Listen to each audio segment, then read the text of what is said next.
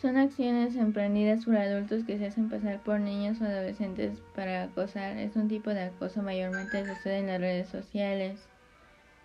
Significa molestar a alguien o un grupo de personas eh, que molestan a alguien y significa molestar a alguien por internet.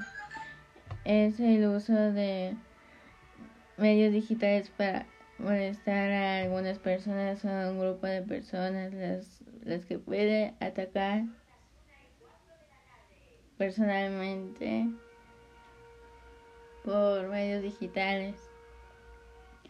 En cuan, es cuando y las adicciones es cuando no puedes dejar de, comer algo o ingerir algo. Es una enfermedad crónica, ya que, que es recurrente al cerebro por querer ingerir algo que causa alivio a través de una sustancia.